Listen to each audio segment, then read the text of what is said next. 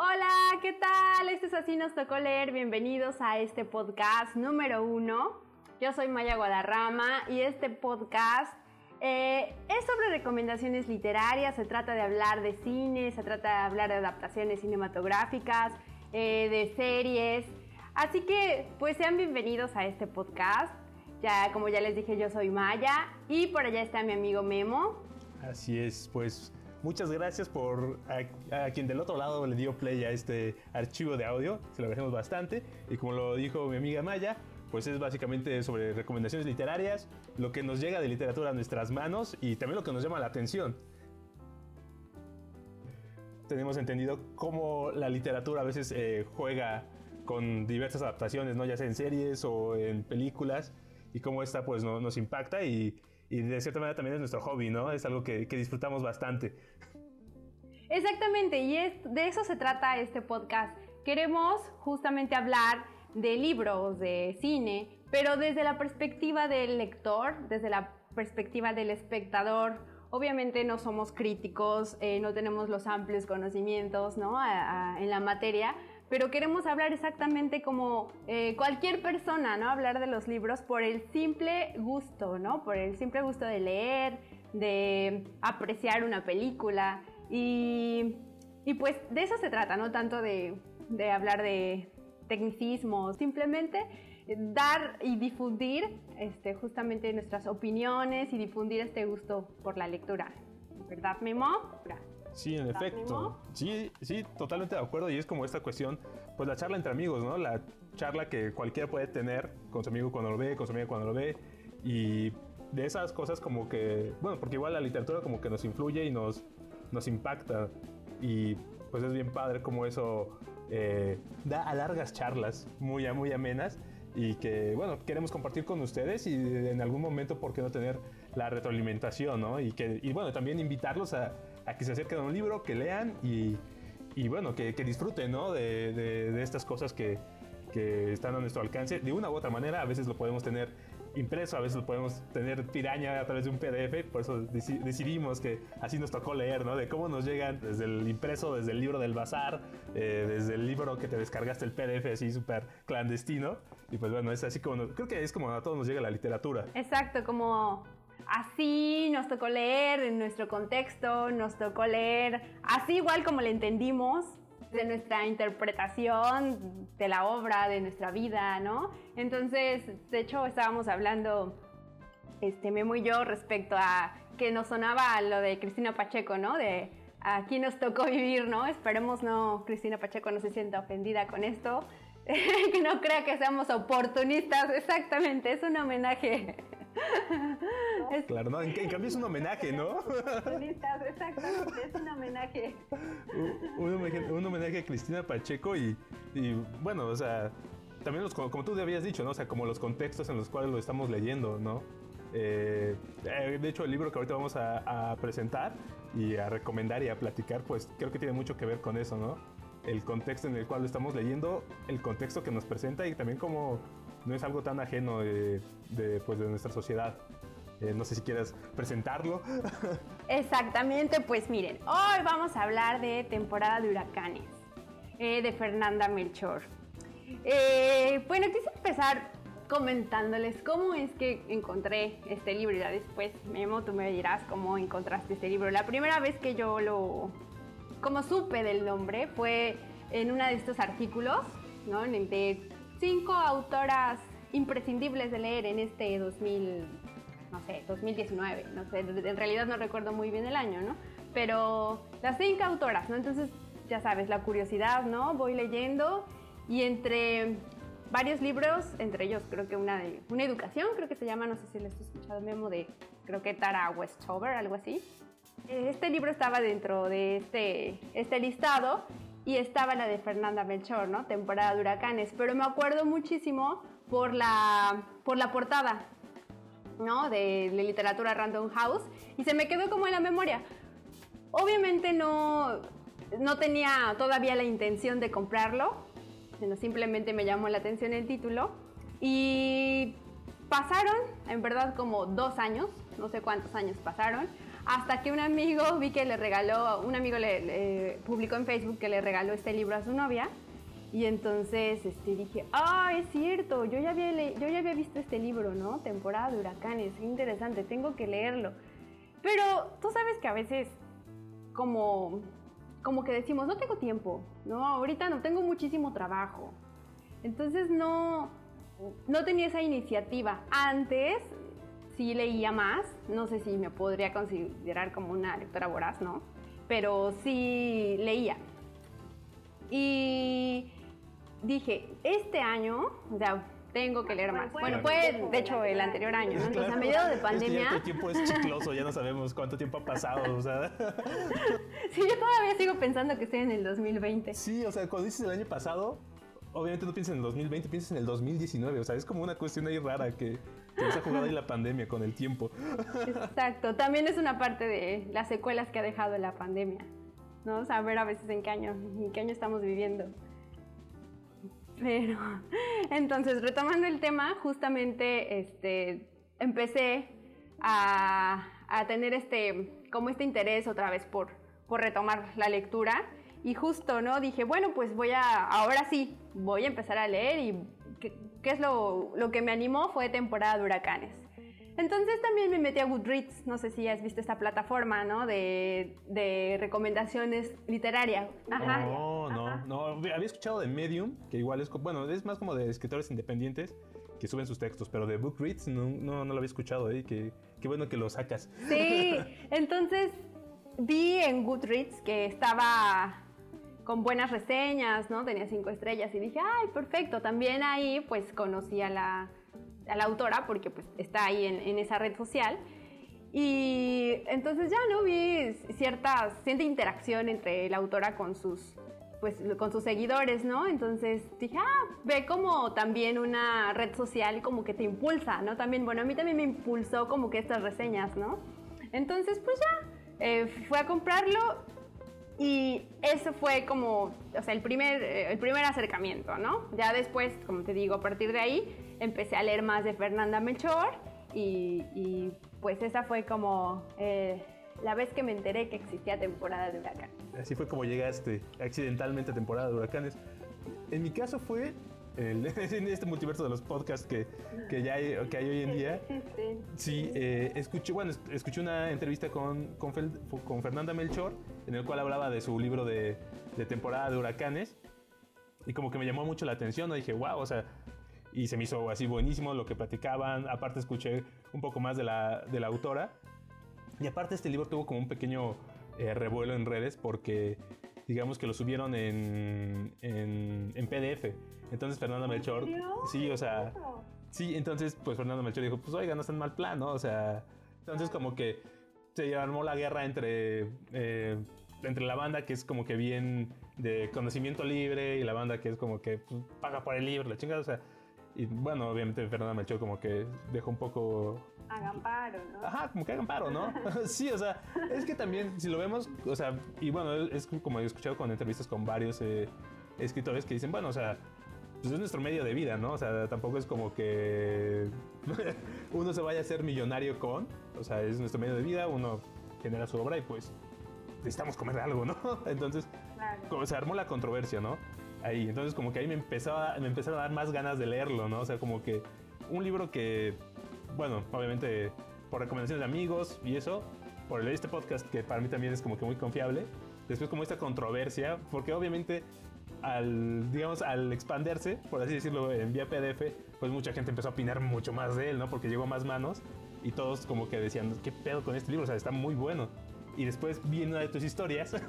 este fue el, la, cereza del pastel. Pero vi que en una de tus historias ya habías adquirido el libro y dije, no, ya, o sea, todo el mundo lo está leyendo, yo también lo, tengo que leer. Y digamos como que tiene muy buenas reseñas de gente que yo confío. Entonces dije, no, o sea, lo tengo que leer y ya quería me lancé una librería, lo, lo compré y la neta, o sea, sí fue una muy buena compra, o sea, digo, durante esta pandemia, igual que tú, eh, empecé a retomar un poco más el, el hábito de la lectura porque obviamente entre el ritmo de la vida pre-pandemia, pues, siempre andabas en chinga, ¿no? O sea, entre el ir y venir en el transporte público se te va la vida y se te va la energía, más los corajes que llegas a hacer en la oficina. Entonces, este, ya ahí, ahí como que ya uno llega agotado, ya no quiere saber mucho. Pero bueno, ahorita que la vida se desaceleró un poco, retomé otra vez la lectura y con temporada de huracanes fue como wow. O sea, de los libros que había leído eh, durante este periodo, temporada de huracanes, creo que ha sido el que más me ha eh, impactado, que más me ha atrapado. O sea, de que neta te sientas y no te lo puedes despegar. ¿Verdad? Sí, está cabrón. O sea, eso me encantó. O sea, ya tiene mucho que no, no me pasaba así con un libro. O sea, hay veces que leo un libro, ah, ok suficiente por hoy, pero no, o sea, con temporada de huracanes me quedé así de, güey, qué pedo, o sea, era, era exageradamente bueno y también la manera en la cual está escrito. Claro. Que, es así como que uno, bueno, siento yo como uno, de los eh, grandes valores que, que, tiene el libro. Pero bueno, no sé si quieres eh, eh, leer la sinopsis o... Ay, solo quería decir antes algo que te entiendo en esto de rápidamente, de lo de, pues que, de, de la rapidez de la vida que a veces no tienes tiempo para, para leer, ¿no? Pero fíjate que justo con este libro, como dices, retomé otra vez el hábito de, la lectura, ¿no? Porque fue así de, ah, recuperé mi fe perdida en la lectura, ¿no? Porque a veces nos esforzamos por, por leer libros que a lo mejor son más difíciles o porque son recomendaciones de alguien más, entonces no nos enganchamos o queremos terminarlo como de lugar y al final termina como una obligación, ¿no? Entonces, eh, con esto fue así de, sí, estoy gozando otra vez, ¿no? Los libros. Pero también me di cuenta que antes, de hecho, trabajaba menos. Y, o sea, y tenía más tiempo. Y ahora que, digamos que trabajo un poco más, tengo más, o sea, o sea más horas en el trabajo, estoy leyendo más, ¿no? Entonces es simplemente buscar eh, y que pues los demás puedan también, ojalá puedan este, tomarlo como una recomendación que pues que busquen ¿no? algún libro, algún tema de su interés y que busquen algún libro que, que, justamente sea de ese tema para que lo disfruten, ¿no?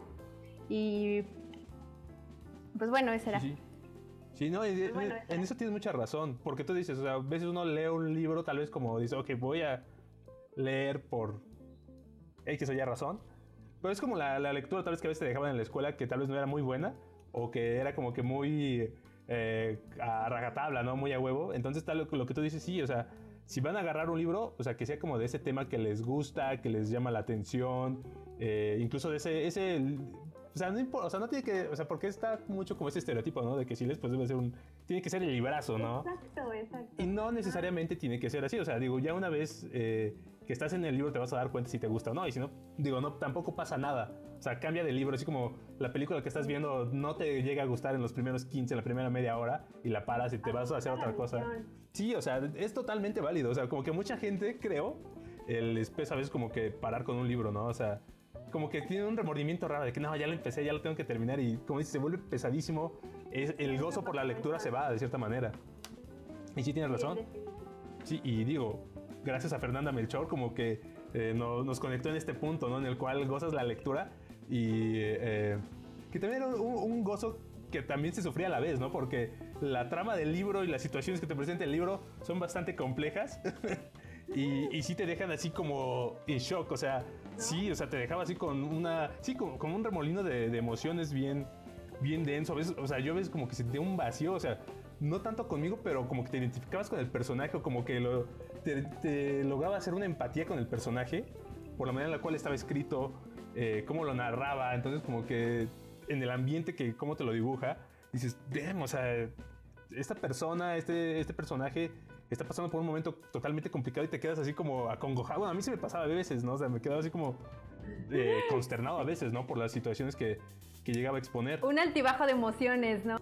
Sí, es que es muy interesante. Ah, bueno, no sé si eh, ¿Quieres como dar la reseña general de, tú que lo tienes más fresco, la reseña general de, del libro? Obviamente no los vamos a spoilear, pero general. o si quieren sí, pero, pero aguanten vara. Digo, y si los spoileamos, eh, esperemos que sea más como un incentivo y no lo tomen personal, porque digo, a veces la banda se pone muy, muy roñosa cuando les dices, ay, pero se tropieza en tal segundo. O sea, ¿por qué me dices que se te pasa, güey? O sea, recupera tu capacidad de asombro y velo por tu, con tus propios ojos.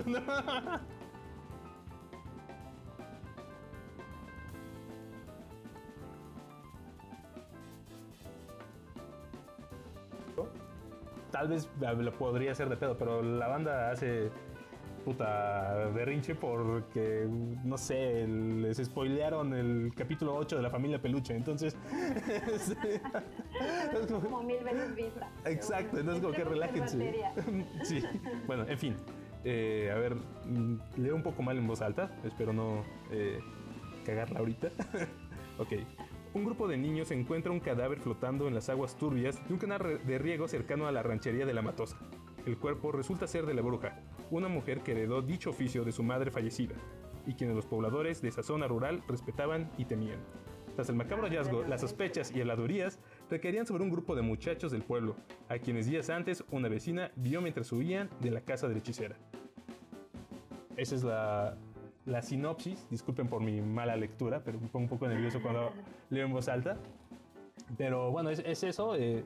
Sí, exacto. Y eso es la puerta a, ¿no? Ir a, un, a temas mucho más profundos, ¿no? Porque eh, a lo mejor esta reseña, esta sinopsis del libro no retrata muy bien de lo que se trata, ¿no? Porque yo al principio dije, no, no me quedaba claro de lo que se trataba.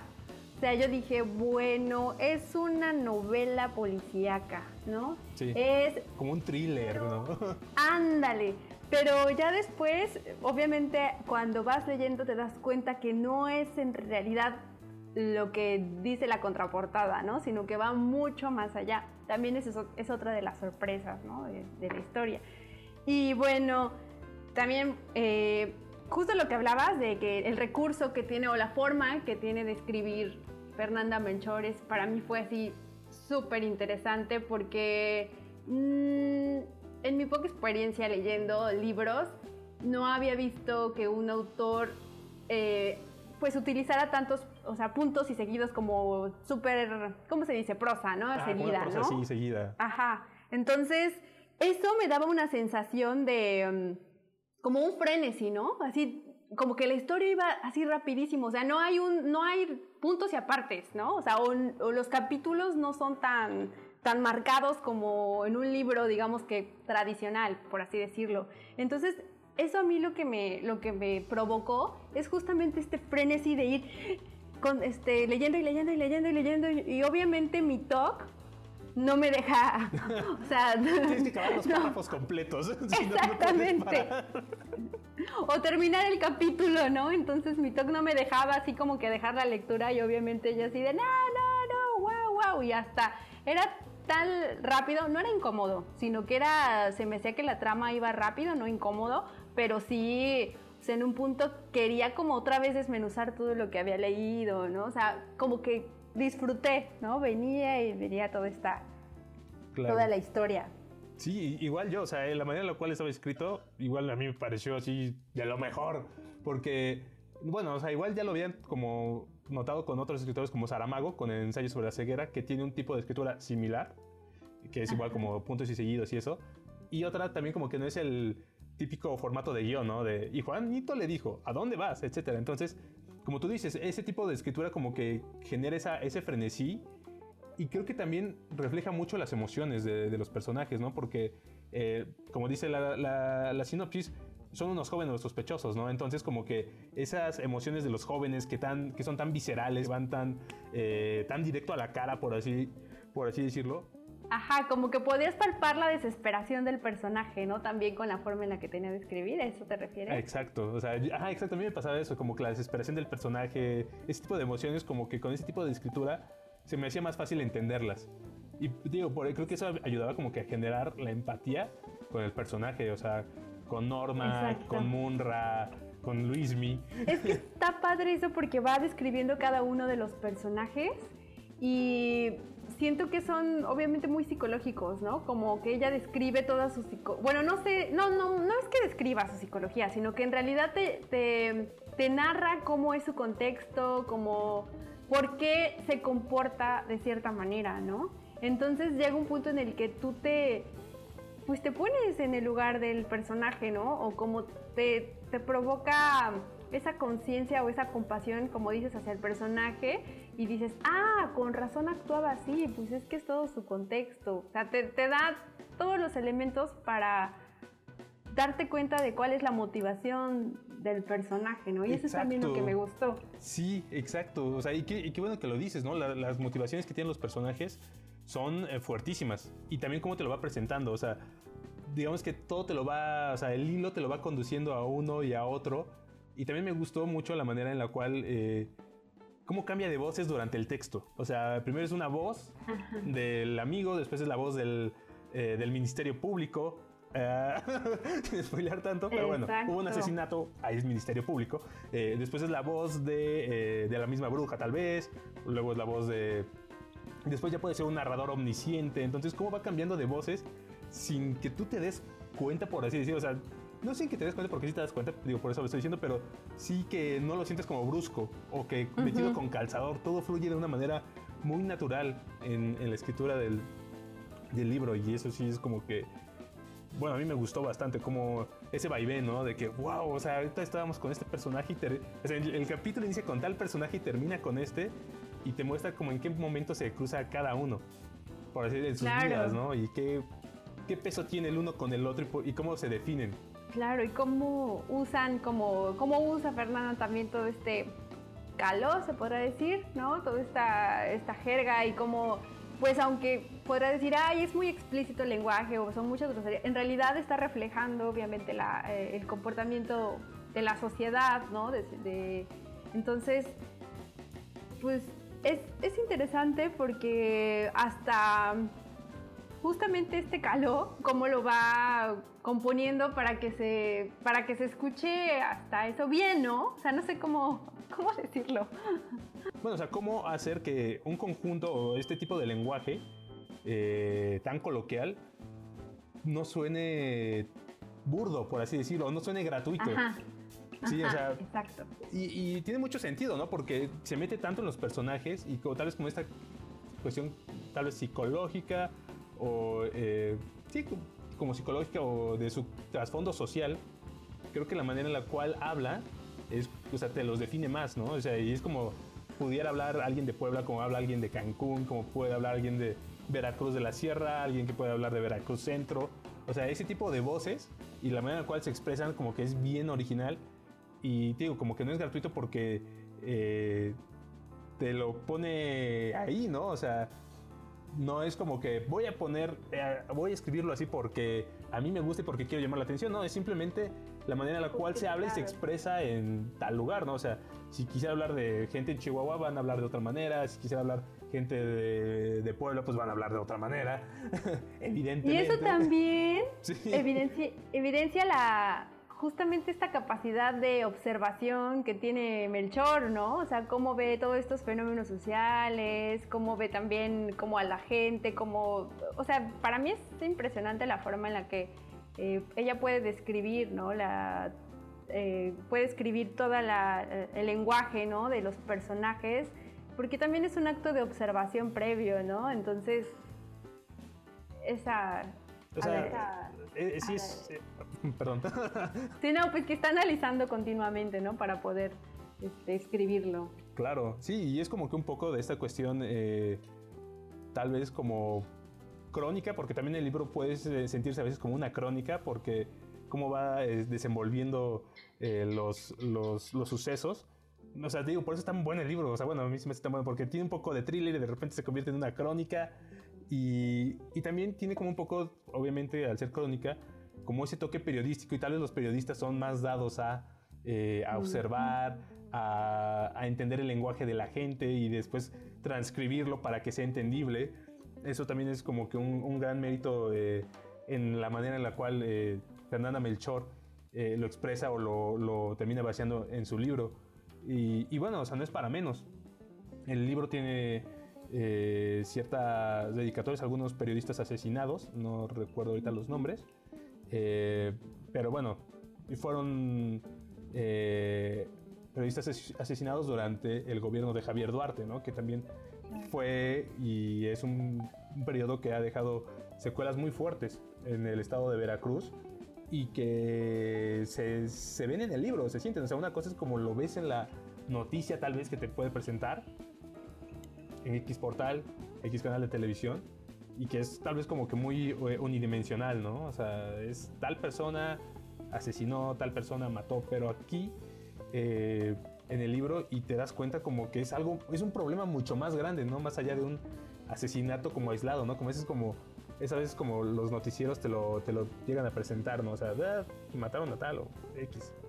Y te das cuenta que eh, pues los personajes se desarrollan en un contexto de violencia bastante difícil que, bueno, no es ajeno eh, a, nadie lamentablemente ahorita en el país. Claro, en todos los lugares se dan, ¿no? Pero justamente ahorita lo que retomas respecto a, a este periodo ¿no? de violencia, pues de narcotráfico también y del periodo de políticos pues nefastos como Javier Duarte, eh, el libro justamente toca, ¿no? Como más bien nunca nombra el lugar, ¿no? Pero el ambiente lo describe también que a mí justamente me situó en Veracruz. No sé si la escritora lo y, escribió este libro, obviamente, eh, pues inspirado en el ambiente eh, de Veracruz, ¿no? Pero a mí, ya sabes, con este misticismo, por ejemplo, de, de la bruja, ¿no? Con esta, no sé, describía que hacía calor, ¿no? Este, o sea, varios, varios recursos así como del ambiente que de inmediato mi mente sin siquiera como o sea, ella ni siquiera mencionó que era Veracruz ni nada, pero mi mente iba, ah, es Veracruz, ¿no? Ni siquiera había leído, obviamente, que ella era de Veracruz. Ya después de terminar el libro, ya supe que ella era de Veracruz había sido, y, que era periodista, ¿no? Pero me llevó de inmediato, ¿no? Como a, ese sitio. Sí, bueno, yo, digo yo porque previamente estuve escuchando entrevistas y eso, entonces ya sabía como que un poquito que era Veracruz y eso, y cuando empecé a leer el libro, pero eh, sí, como dices, o sea, como que te transporta, o sea, y también no es como, se siente, o sea, la manera en la cual describía el calor, cómo lo sentían los personajes y cómo ese, ese sentimiento tal vez físico después se convirtió en una emoción, que, o sea, el aliento cálido de esa persona lo llevaba, o sea, por dar un ejemplo, ¿no? O sea, cómo construía como imágenes eh, un tanto poéticas de cuestiones incluso a veces violentas, o sea, como que te y sin caer como en esta cuestión que tal vez como del realismo mágico, ¿no? Que a veces es como que muy barroco en describir una emoción y eso, o sea, no, ella como que hace lo, como que algo similar, pero como que, no sé, la manera de describir una emoción sí lo hace bien, bien, bien chido, o sea, te digo, me faltan las palabras, creo. para describir cómo, cómo logra eso, ¿no? O sea, que es bien, bien chido y que son de las cosas que nos terminaron a, este, atrapando. Sí, o sea, eso es también una, una de las cosas que también a mí, ¿no? Desde el principio no pude soltarlo y fue así de, wow, o sea, el libro me atrapó por completo. Eh, pues describe a la bruja madre, ya sabes, con este misticismo, ¿no? De que, que tiene pues nuestro país también y otros países de Latinoamérica, ¿no? Que el pueblo, en el pueblo existe la bruja, ¿no? Y todos tienen miedo a la bruja y, y hay miles de leyendas, de leyendas respecto a la bruja.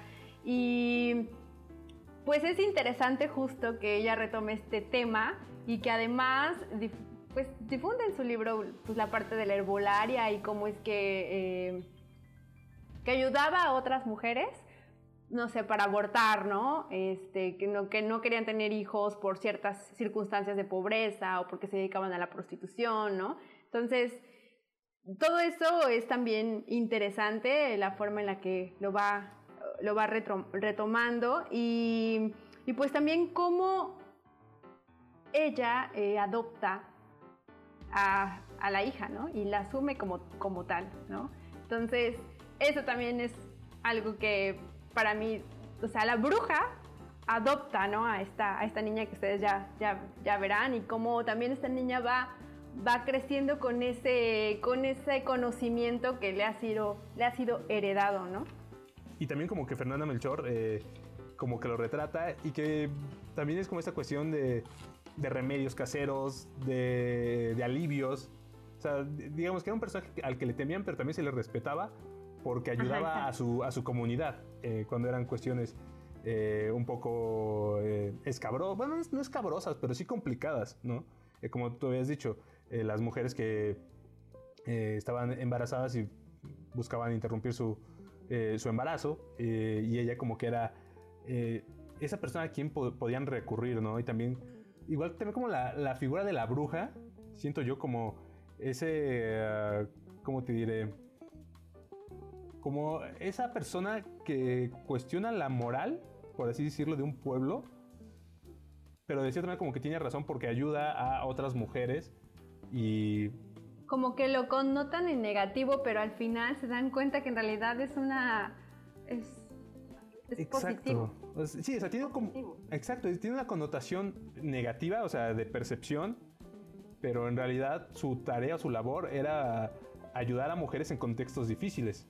Sí, o sea, y tal vez por eso era, era mal vista, porque era ayudaba a muchas mujeres eh, que tuvieron relaciones con padres, bueno, padres ausentes, que, se, que las embarazaron y las dejaron, eh, mujeres que se dedicaban a la prostitución, que igual las mujeres que están en cuestiones de prostitución viven contextos demasiado violentos. Entonces al, final la, bruja era como un tipo de, de refugio, ¿no? Para, para, estas, para estas mujeres. Y, bueno, al final también eh, la hija que tiene y cómo se, cómo se asume esta hija eh, y cómo como que sigue con esa tradición de, de mm, como de ayuda, sí, como, sí, como de, ayudar a estas mujeres que están en contextos sumamente, sumamente complicados y son, son personajes interesantísimos. Y también equilibra, digamos que el libro equilibra muy bien esta cuestión del imaginario colectivo con lo que en realidad es y cómo, cómo es eh, más eh, entendible para nosotros, ¿no? O sea, desde el imaginario colectivo que, para que crea un mito hasta lo que se puede entender, hasta la explicación más eh, socialmente eh, real o palpable de, cómo se percibe una situación o a una persona. Y eso sí está, está bien, bien chido. Sí, de ahí, como dijimos, parte, ¿no? la historia. Y también, bueno, me llamó la atención que, mm, por ejemplo, la, eh, Fernanda pone ahí en el libro todas las injusticias, el machismo, por ejemplo, ¿no? Cuando Yesenia, este, un personaje que se llama Yesenia, eh, sufre que la mamá favorezca al nieto, ¿no? En, vez de al nieto desmadroso, al nieto que se desaparece por días, al nieto, ¿no? Y la, y la abuela, pues obviamente siempre preocupada. Entonces, todas las frustraciones que tal vez, eh, pues no sé, debería de volcarse hacia el nieto, pues van más bien hacia las hijas, ¿no? Que solamente lo único que hacen es apoyar a la madre, ¿no? Entonces, también describe ese coraje de este personaje, ¿no? De, de Yesenia. Y es donde, y lo retomo porque ahí es donde dices, ¡ay! ¿Por qué no? O sea, ahí es cuando yo, ahí en esa parte me enojé mucho, ¿no? Porque de verdad fue así de, de qué injusticia. Ahora entiendo, y es ahí a donde vamos, ¿no? Entiendo el personaje, ¿por qué es así? ¿Por qué le tiene, le tiene este, tirria a Mickey, ¿no? Sí, ¿no? Ajá, Era Mickey. Ajá, bueno, sí, Mickey, que, bueno, termina siendo Luismi. Eh, ah, perdón, Luismi, sí, Pero bueno, o sea, así le dicen a, Luismi, también le dicen Mickey. O también nos podemos referir a él como el sol. No. Pero sí lo leí. Sí, pero sí lo leí. No, sí, sí, y es como esa, esa tirria que le tiene, que creo es bastante justificada y es eh, hasta ajá, justificada porque es esta cuestión de que como es el único hombre de la casa, se le tiene que eh, eh, aguantar todo, ¿no? Se le tiene que dar preferencia en todo. Y esa es una frustración porque muchas responsabilidades recaen en Yesenia y cualquier error, cualquier cosa que salga mal en, la, en, en su casa es culpa de Yesenia cuando pues al final es, es consecuencia de que, estuvieron consintiendo a este, a este niño que después va, se va a convertir en un personaje mucho más complejo. Eh, y que también es producto de también como de un contexto un poco complicado porque, bueno, no sé si decirlo, pero... Eh, o sea, o sea el, cómo llega Luismi a la, a la historia también tiene un, un, contexto y un porqué eh, que no es nada eh, amable, por así decirlo, ¿no? Que no es como lo convencional, eh, nótense las comillas, en la, para la palabra convencional, y que eso también lo coloca a, a Luismi como en una posición eh, un tanto desfavorecida, ¿no? Al no tener como que un, un núcleo familiar, por así decirlo, que lo pudiera eh, arropar en su momento y que la única persona que lo pudo ayudar en ese momento fue su abuela. O sea, digo, es que ahí entra la complejidad, ¿no? O sea, la abuela que tal vez lo, lo, lo recoge, pero que también ahí este, viene, se empieza a desarrollar una cuestión de machismo, de favoritismo y cualquier cosa que, o sea, y esa es esta cuestión del machismo, ¿no? Que al macho siempre se le, se le perdona todo, incluso se le aplaude eh, cuando eh, tiene una actitud de macho, porque es el macho y tiene que hacerlo así, o sea, y cuando te das cuenta y lo ves, es una actitud totalmente tóxica, y, eh, reprobable en todos los sentidos, y sí causa bastante indignación, ¿no? O sea, que al final es un patrón de, lamentable, o sea, digo, o sea, te, también este libro te confronta con cuestiones muy, eh, muy palpables en nuestra sociedad, ¿no? esta cuestión del machismo, ¿no? Que al, que al hombre siempre, eh, o no siempre, pero por lo general se le, se le, se le es condescendiente con varias de sus acciones. Pero ahí este personaje también va a tener un giro inesperado porque, o sea, el machismo, ¿no? Pero cómo, cómo cambia esa percepción del machismo en la historia, ¿no? Por ciertas, ah, ah, este, no, se me fue la palabra, ¿no? Pero cómo mm, este personaje eh, hace cosas que al final no podrían llamarse machismo, no sé, no sé cómo explicarlo. Sí, o sea, simplemente rompe con, eh, con esta cuestión del, del macho, ¿no? Ah, de hecho, bueno, no, dejamos en que este personaje va a romper eh, totalmente en la dirección que parece que está tomando, ¿no? Que es un, que es un andariego, como dijeron por ahí. Y sí, pero no tanto. O sea, em, termina desmitificando un poco esa cuestión del macho, ¿no? Eso, eso es a lo que me refería. O sea, termina justo em, contrariando el, este, este concepción de, de virilidad, ¿no? Como de, no sé, no sé cómo, cómo describirlo. Ah, la, la, cuestión o esta palabra tan choteada de el macho alfa, o sea, este personaje que fue, que está siendo creado con el favoritismo, por así decirlo, de ser hombre, de repente en algún momento va a, romper con eso, eh, pero de repente el personaje toma una complejidad y es ahí cuando eh, rompe totalmente con, con, ahora sí, con los favoritismos y, y los estereotipos ¿no? que se le ha cargado y que debería de cumplir, ¿no? Entonces como que léanlo y, sabrán de lo que hablamos. Y es un relato, la verdad, crudo, porque así como se le enojó también es, es lo lees y, eh, y, dices, no, es que no, de verdad no puedo creerlo, o sea, ¿cómo? Pero te das cuenta que es algo que pasa día a día aquí, en el otro estado, en el otro país, en todas partes del mundo pasa, ¿no? Es un relato crudo. Que los personajes ven como la homosexualidad como un accidente que les sucede, no tanto como si fuera una orientación que ellos no han, no acaban de, asimilar que tienen. Y eso es como que bien eh, impactante en el libro y, y de cierta manera triste, ¿no? Porque viven con un pesar y con una culpa los personajes eh, que, que dices, uy, pobres, ¿no? Sí, exacto, es como culpa que se tienen que aguantar por necesidad, ¿no? Que hacen lo que hacen porque las condiciones y las circunstancias lo, lo orillaron a eso, ¿no? Entonces, en realidad, lo que hablábamos, ¿no? Como Fernanda pues escribe al personaje así de una forma Mm, digamos que multifacética de su, de, su entorno para que tú puedas comprender la motivación o qué lo llevó o cómo va llevando al personaje, ¿no? Hacia, hacia ese fin y al final te des cuenta de, ah, es que él actuó de esta forma por todo esto que ya nos contó previamente. Claro, o sea, y, y, qué bueno que dices eso porque, todo esto que te contó previamente te hace entender, como tú dices, por qué actúa así y en este caso es como esta cuestión del machismo, ¿no? y el mismo machismo hace que estas personas se cuestionen y piensen que lo que les pasa no es normal. Entonces eso como que sí te... La manera que nos lo cuenta eh, Fernanda Melchor te quedas de, güey, o sea, todo lo que ocasiona como que ciertos comportamientos eh, tóxicos que genera el machismo, que perpetúa el machismo, ¿no? O sea, como el favoritismo, la percepciones a personas de, diferente eh, orientación sexual, eh, son producto, o digamos la manera en la cual se comportan, son producto como de un machismo muy recalcitrante que hay en esa zona, ¿no? Y pocas este, condiciones de, de, una, de acceso a una vida más eh, digna, pues crean un caldo de cultivo para ciertas eh, situaciones. y, el, y el libro es tan crudo que te lo presenta así como... O sea, digo, es un poco, era, como gozar la lectura, pero a la vez también un poco sufrirla al ver cómo, por cómo cierta, eh, por las situaciones que te presentaba, ¿no? Y a lo que se enfrentaban los personajes. Entonces sí era como que no puede ser. o sea, te, te, de una angustia, pero también eh, quiero seguir leyendo, ¿no?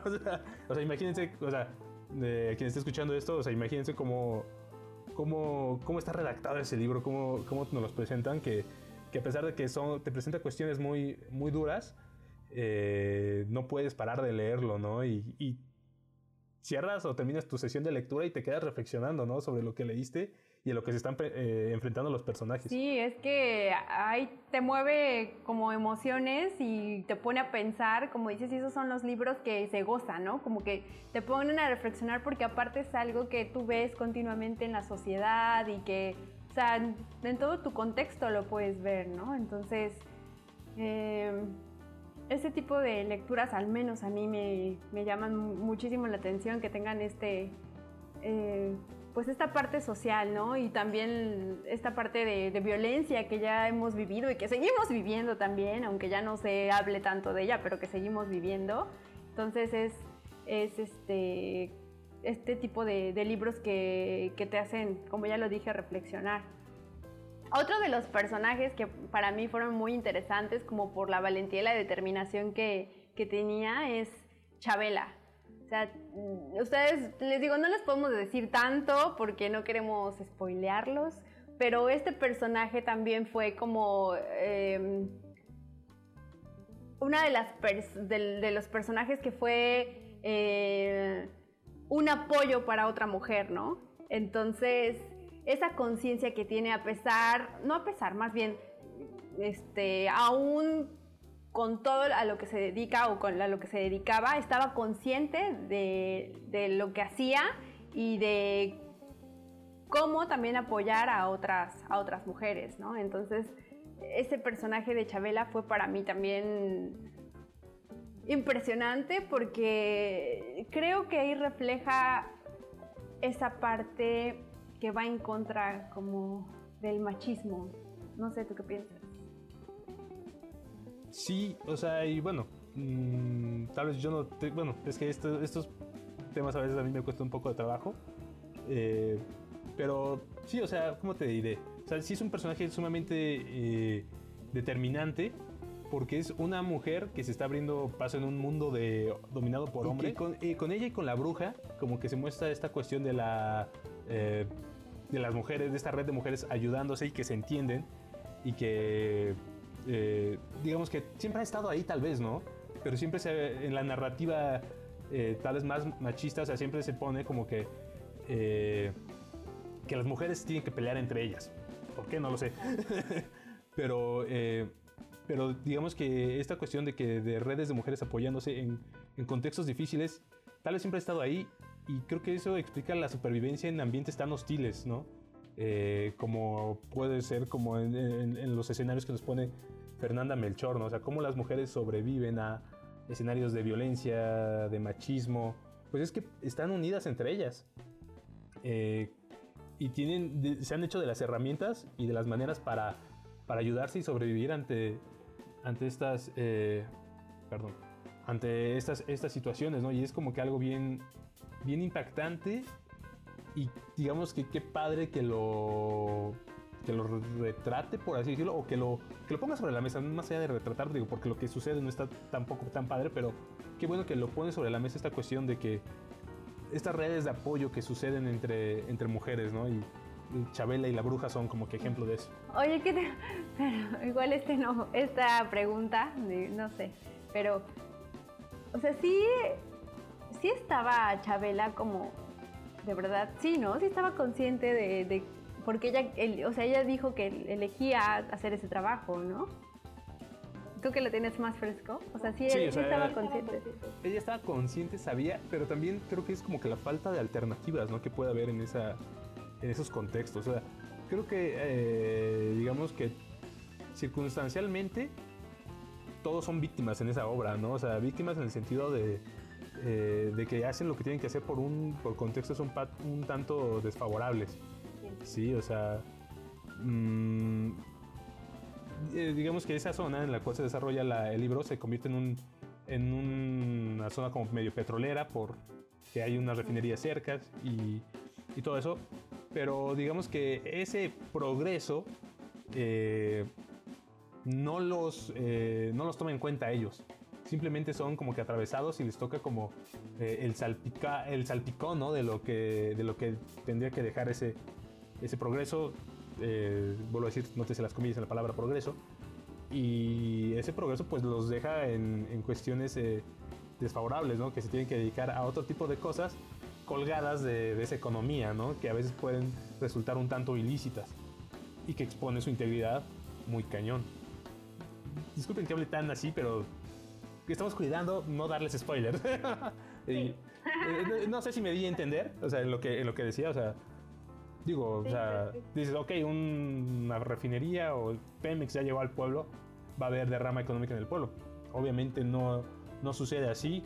Lo que les deja el, eh, el cruce de ese negocio pues es básicamente eh, otro tipo de actividades no, no lícitas y como había dicho antes, que, que los exponen en, su integridad. Entonces, o sea, mm, entre que está consciente de lo que hace y entre que también las opciones son eh, muy reducidas. Eh, ella se, digo, o sea, ella se abre paso en un mundo de hombres. Entonces, Pero por el instinto también de supervivencia. Claro, eso es mera supervivencia y es lo que eh, pasa, digo, con la bruja y Chabela y esta niña, Norma, al final es mera supervivencia entre ellas en un mundo de hombres, dominado por hombres. Sí, sí, sí. Vaya, así nos tocó leer. Eh, pues otro personaje en mente, bueno, tal vez el de Norma, pero... Ay, no, ese está muy complejo. Es un personaje muy complejo. Eh, no, no sé si tú, bueno, yo digo que es un personaje muy complejo y creo que es de los personajes por los cuales eh, deberían de leerlo, este libro. Yo creo que ese es uno de las, justamente cuando describí ese personaje, fue uno de los que más sufrí entonces, no sé, ni siquiera puedo como decirles eh, cuál es mi opinión al respecto, porque todavía como que me falta procesar esa parte, pero sí es desgarrador. Ese, ese, esa parte es súper desgarradora. Bastante, es muy desgarrador. Eh, digo, es un personaje complejo y tanto complejo el personaje como compleja la situación que ella vive. Eh, sí, o sea, complejo por donde lo veas. Y creo que es uno de los personajes que, que tal vez resalto más en la, historia. Eh, porque creo que sí tendremos que pensar qué está pasando, ¿no? O sea, entre, entre nosotros eh, más allá del, bueno, es que digo, todo, todo lo que le pasa sí es como que un tema eh, que se tiene que, hablar y, y, también como que quitar un tanto tabú en algunas cosas. Eh, pero sí, o sea, cuando, lean el libro, digo, si quieren, hacemos un temporada de huracanes 2.0 y, y retomamos estas cosas, ¿no? Con todas sus opiniones, sí, estaría perfecto que nos retroalimentemos todos, ¿no? Pues bueno, si quieres, ajá, adelante. ¿Y Brandon? ¿Sí de Brandon? Sí, bueno, Brandon pues, también. Bueno, es que también está cabrón ese, ¿eh? No, es que todos los personajes, por donde quiera que los veas, tienen su, su, su complejidad. Brandon también. Creo que si ponemos en cuestión de Brandon y de Norma, creo que es una cuestión de la educación sexual que tenemos en México. Entonces, o sea, cómo nos llega al, tema del sexo y cómo lo entendemos aquí en México es creo que preocupante a mi parecer y eso nos llega a tomar, eh, o bueno, a los personajes, bueno, creo que a todos en algún momento, ¿no? Nos hace eh, un cortocircuito y que no asimilamos bien lo que a veces llegara a pasar, ¿no? O lo que nos pasa a veces. Brandon a mí, por ejemplo, me dio la idea como de mm, esa persona que está como frustrada por sus condiciones, que sabe que puede llegar a ser o tener mayores oportunidades, que está ese anhelo por, pero que no encuentra como una forma de salida, ¿no? Y que cuando le encuentra tal vez o, ajá, o sea, tiene ese panorama para salir. No sé si está bien la palabra que voy a emplear, pero lo entendí como que se autosabotea, ¿no? Para llegar a esa, a, esa, a esa salida, ¿no? Entonces, también es como una parte de ese resentimiento social, ¿no? Exacto, y qué, bueno que lo dices porque sí, también eh, Brandon sí toma eh, o representa esa, cuestión del resentimiento social, ¿no? O este chico tal vez anhela otro tipo de vida, otro tipo de, oportunidades, eh, sabe que afuera puede tener mejores eh, oportunidades o, experiencias diferentes, ¿no? A las que puede tener, a las pocas opciones que le, ofrece el lugar donde vive. Y creo que sí es como que un, retrato de la, de la, juventud actual, tal vez, de cómo se busca una, una mejor calidad de vida tal vez, pero que no está claro ni hacia dónde va ni cómo puede, más que nada, el hacia dónde va tal vez sí se tiene claro, ¿no? Pero cómo llegar ahí y cuando te topas en cómo son los cómo, eh, te das un tope en la pared, ¿no? Al saber que no es tan fácil como tú crees que podría ser, ¿no? Y es, o sea, vuelvo a lo mismo que te había dicho, ¿no? Como que todos los personajes son eh, circunstancialmente víctimas, ¿no? De, su contexto y de, y de lo que eh, de lo que le sucede en el, pueblo, ¿no? Sí, en, definitiva también Brandon es uno de los eh, personajes clave y es uno de los que más también ahí te mueve sentimientos, ¿no? Entonces, pues Memo, no sé qué, qué más quieras decir? Híjole, eh, digo, cuando puedan y puedan acceder, al libro, háganlo. Mm, de verdad, se, van a pasar una lectura que se disfruta de principio a fin, que los va a dejar pensando y reflexionando sobre lo que sucede y de cómo nos manejamos, tal vez también. O sea, digo, eh, y sí es como que muy, muy impactante en algunas de, sus capítulos y de, de sus episodios, ¿no? Y te digo, o sea, como que te deja pensando sobre el contexto que tiene el país.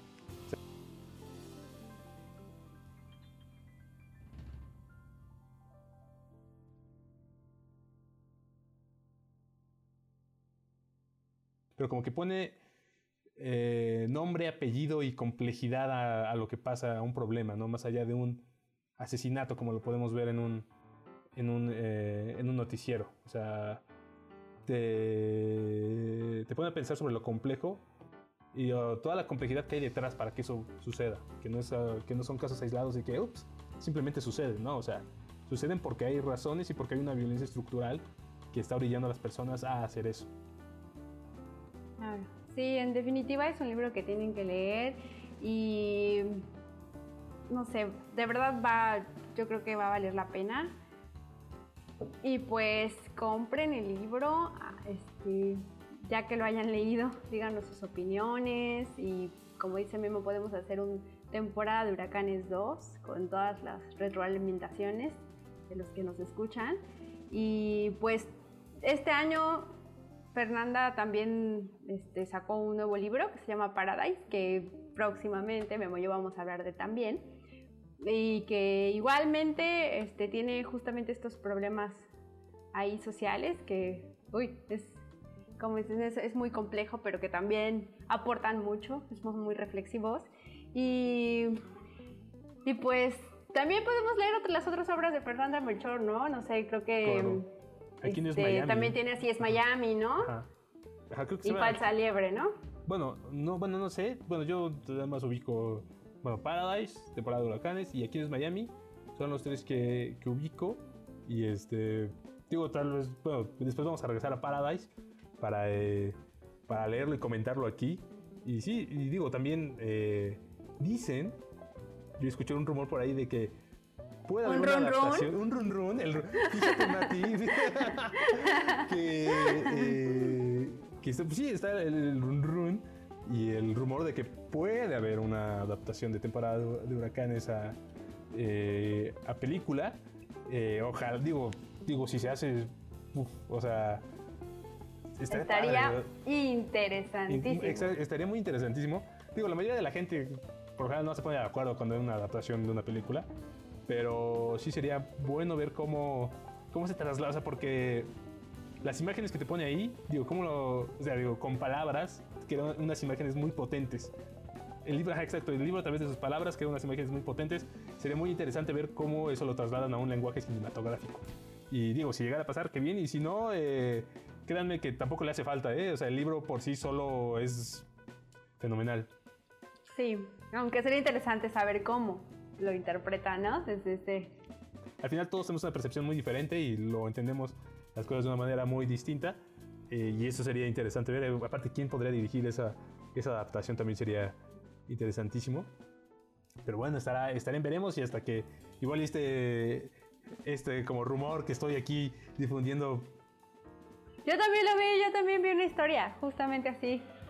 Pero algo sobre Netflix, eh, puso algo así, este, Fernanda Melchor, sobre, tagueando creo que a Netflix, haciendo cosas interesantes, ¿no? Algo así. bueno, tú me dijiste, yo lo escuché en un podcast con una entrevista de ella. Entonces, eh, dije, ojalá y sí suceda, digo, porque puede ser muy interesante lo que puede surgir como película. Eh, digo, también, eh, ¿quién la podrá dirigir? También esa es una... Que me imagino que la va a dirigir una mujer. ¿Quién? No lo sé.